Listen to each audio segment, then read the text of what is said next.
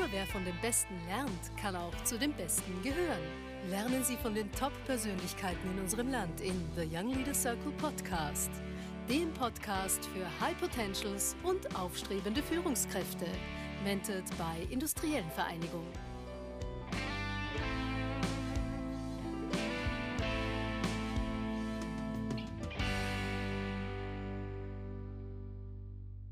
Herzlich willkommen zu einer neuen Folge der Young Leaders Circle Podcast und es freut mich heute, dass ich Markus Ilfeld begrüßen kann, Gründer und CEO von WOM. Ein Produkt, das wir alle als Familienväter, alle diese Räder auch in der Garage stehen haben, aber es freut mich, dass du heute da bist. Ich freue mich auf das Gespräch. Äh, ja, vielleicht kannst du ein bisschen deinen Werdegang schildern, wie es dazu gekommen ist, dass du jetzt ein Unternehmen leitest und aufgebaut hast, das, glaube ich, ein, ein tolles Produkt hat. Ja, erstmal danke für die Einladung. Ähm, spannende Sache hier auf dem Floß. Ähm, ja, also ähm, Werdegang ist, ist keine lange Geschichte gern. Äh, wir haben uns erst mit äh, circa 40 Jahren äh, selbstständig gemacht und waren vorher beide, also wir beide Gründer waren äh, vorher angestellt, beziehungsweise in einer ganz anderen ganz anderen Areal äh, tätig. Also ähm, zu mir ja, so, ich habe äh, studiert, BWL, habe äh, in der Automobilindustrie Wo hast gearbeitet. du das gemacht? Ich habe in den USA studiert, ich habe ein Tennisstipendium gehabt, ich habe äh, okay. ganz okay Tennis gespielt und dann hm, kriegt man dann so ein Studium bezahlt in Amerika. Okay. Also, weiß immer noch nicht genau warum, aber ich habe es gemacht. Also warum es bezahlt wird. Äh, in welchem Bundesstaat war das? In Louisiana. Louisiana. Ja, schön im Süden von USA. Okay. Und äh, ja, eine sehr prägende Zeit. Äh, und äh, hat aber Spaß gemacht. War gut. Ich habe dann ein MBA noch gemacht, bin dann zurückgekommen, habe dann bei Opel angefangen. Wenn man in Rüsselsheim geboren ist in Deutschland, ja. dann brauchst du nur einen Lebenslauf ausdrucken ja, und den bringst du dann zu Opel und sagst, ich bin jetzt soweit, ich bin jetzt da, ich fange jetzt an. Ja, und das war aber immer ein Unternehmertyp. Habe auch schon in der Uni äh, drüben in Amerika Räder gekauft, Fahrräder gekauft, habe die im Container mit meinem Bruder zusammen hier rüber geschifft. Wir haben die hier an Freunde, Bekannte verkauft. Wir haben bei Auktionen Tennisschläger drüben gekauft äh, Jeans, Levi's Jeans, das war ja damals die Zeit, haben die hier rüber geschickt. Es kommt wieder Levi's. Jetzt kommt wieder, ja, nach 40 Jahren. Ja, alles kommt wieder, ja, was gut war. Also war immer schon, ich war eigentlich immer ein Unternehmertyp schon und bin dann in diese Automobilindustrie rein und war dann da irgendwie, hab dann auch Karriere gemacht, Vorstandsassistent in, in Zürich für General Motors Europe. Dann hieß es, jetzt gehst du nach Österreich, machst dort Marketing.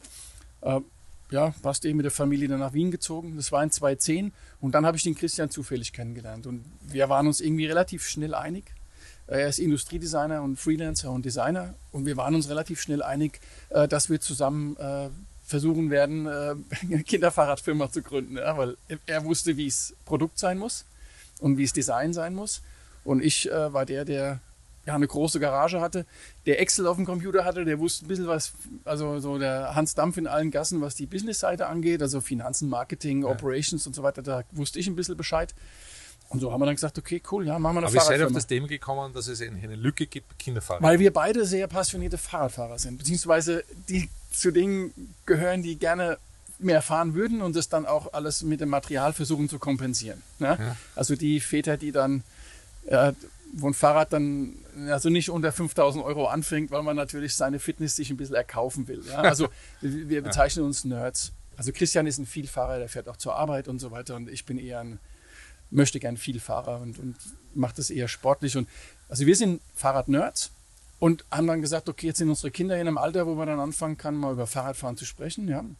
Und dann war, sind wir beide unabhängig voneinander äh, zum Schluss gekommen, dass es da nichts gibt. Es gibt Fahr Fahrräder, gibt Kinderfahrräder, aber es war alles klumpert. Ja. Es ist wirklich schweres Zeug, es waren wirklich so äh, Waffenräder, teilweise Kinderwaffenräder und dann haben wir uns getroffen und Christian sagt, ich weiß, wie es geht. Ich weiß, wie es, ich, ich, ich kann uns, ich, ich kann es machen.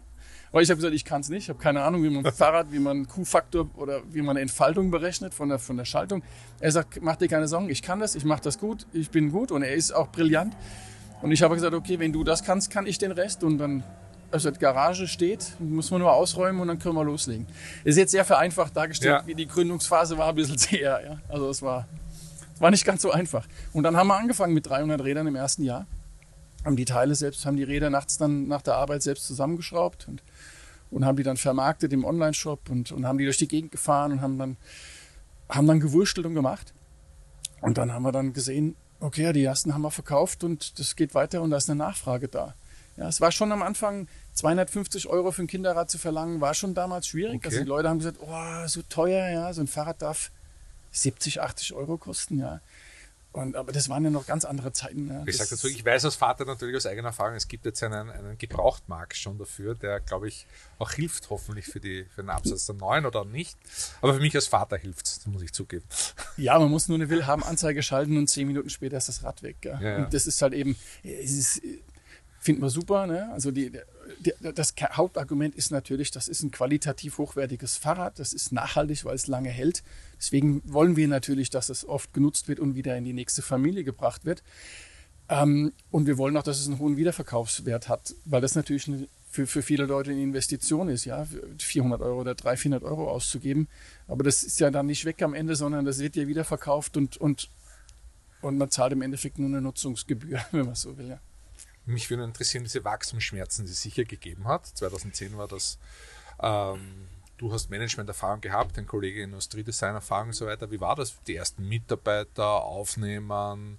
Wie, wie stark seid ihr da gewachsen von der Mitarbeiterseite? Wir sind immer, man muss eigentlich im Endeffekt sagen, seit der Zeit 2013 in der, in der Garage, es gibt ja verschiedene Phasen. Ne? Du fängst ja an mit, das ist die, am Anfang die Familienphase, die ersten zwei, drei, vier Mitarbeiter, mit denen sitzt du zusammen und besprichst die Strategie der Firma über Mittagessen oder über einen Döner. Ja?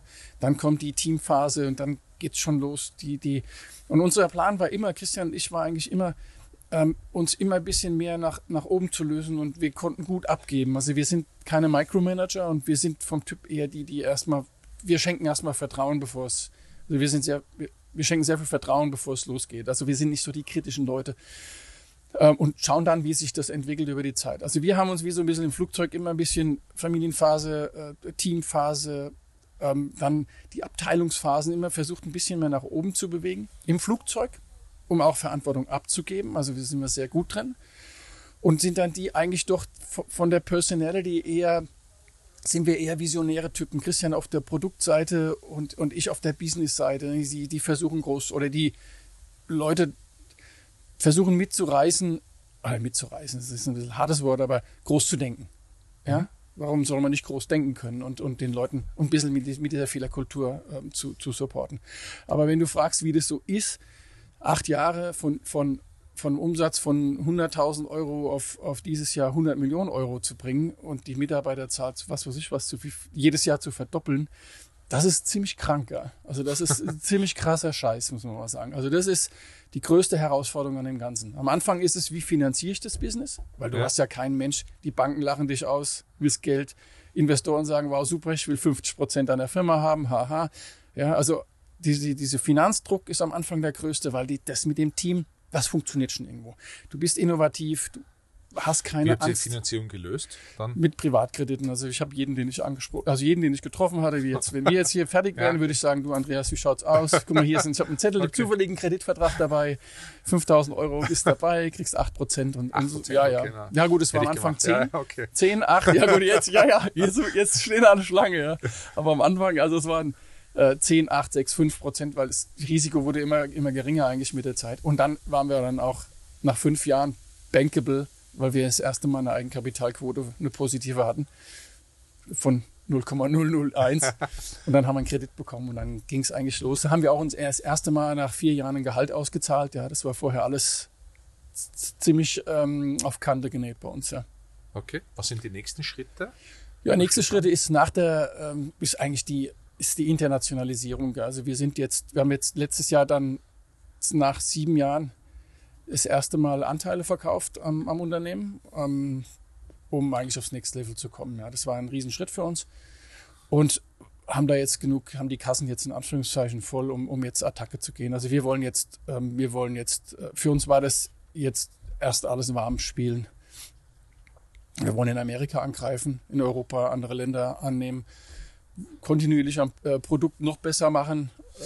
Ich habe folgende Geschichte, äh, Geschichte gehört, aber du kannst es bestätigen oder sagen, es stimmt nicht ganz. Ich habe gehört, dass die Frau von Mark Zuckerberg gepostet hat, ihre Kinder mit einem Room-Rad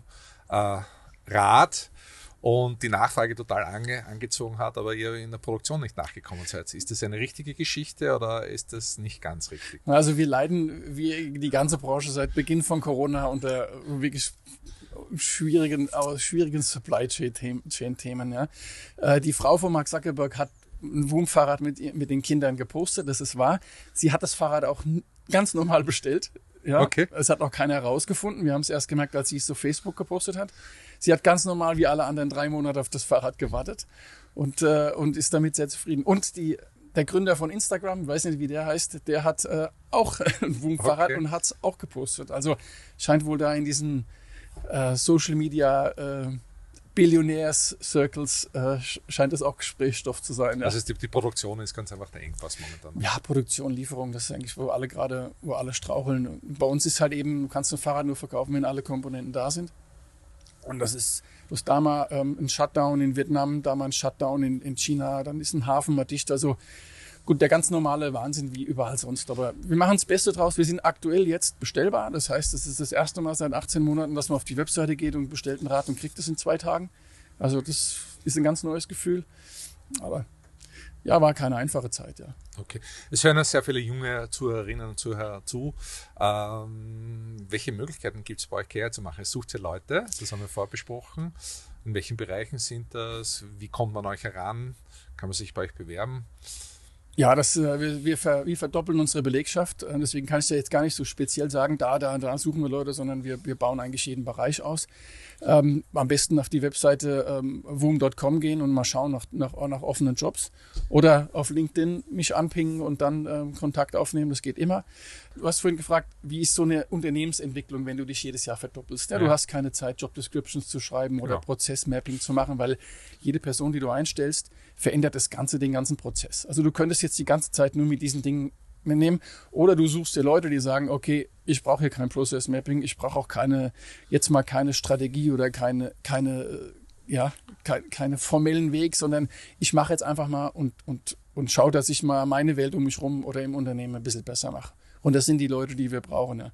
Also wir haben, wenn, wenn man sich überlegt, andere Firmen machen so ein Annual Planning, ein Budget Planning, das machen wir natürlich auch. Aber bei uns ist das gefühlt, findet das viermal im Jahr. Also ist ein, also so ein Jahr in einer normalen Firma da draußen jetzt bei der, was weiß ich, ÖBB oder sowas, ist bei uns, findet bei uns viermal im Jahr statt, weil sich so viele Dinge ändern, so viele äh, Parameter ändern sich und brauchen Leute, die flexibel sind, die Bock haben an Change. Nicht jemand, der sagt, oh nee, jetzt schon wieder, jetzt schon wieder was anderes machen als sonst, ja. Und, äh, und die motiviert sind und die, wenn jemand äh, Lust hat, Millionen von Kindern die Liebe zum Fahrradfahren zu vermitteln und damit die Welt ein bisschen, ein bisschen besser machen, wer da Bock drauf hat, der ist bei uns willkommen. Ich habe ein Hauptproblem, du habt diese Räder nicht für mich. Das heißt, meine Kinder haben eure Räder, aber ich habe noch keins. Also ich kann mich nicht entscheiden, welches nehme. Ich gehe mal, ich renne immer zu Fuß äh, nach oder hinterher auf der Seite.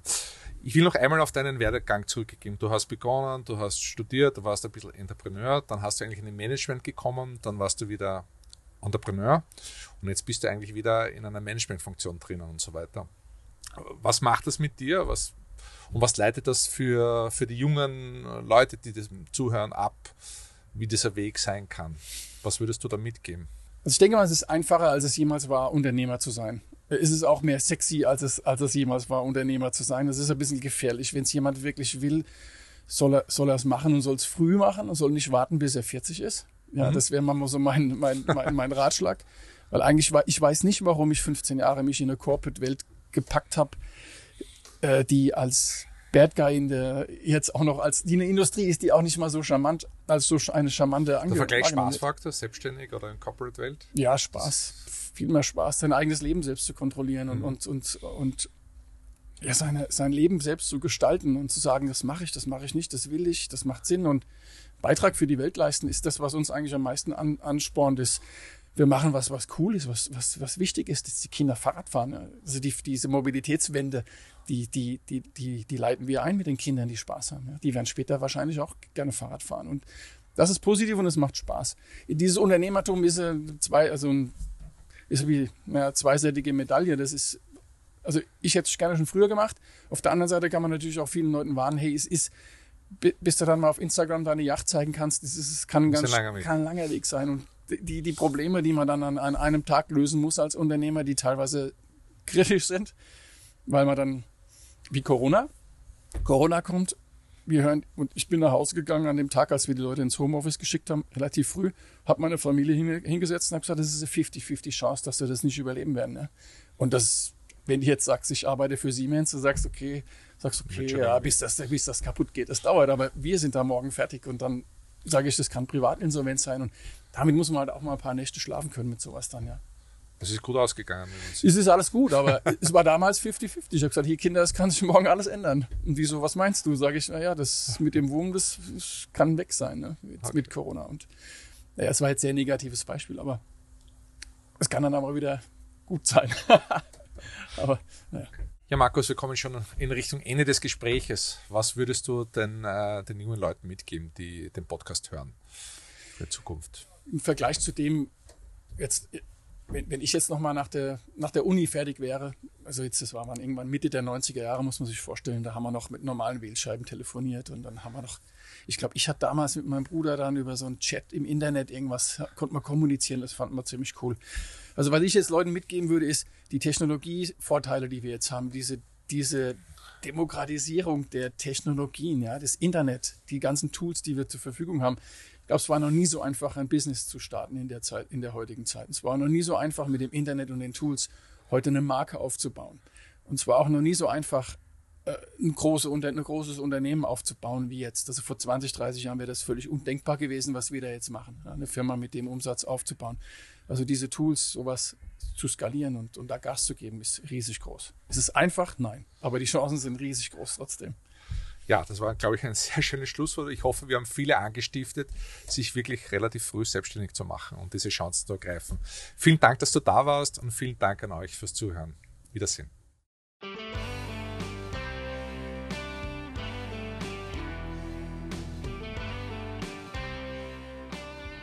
Spannende Leadership-Impulse, die zum Nachdenken, Diskutieren und gerne zum Teilen anregen sollen. Das war The Young Leaders Circle Podcast der Podcast für High Potentials und aufstrebende Führungskräfte. Jeden Mittwoch um 19 Uhr.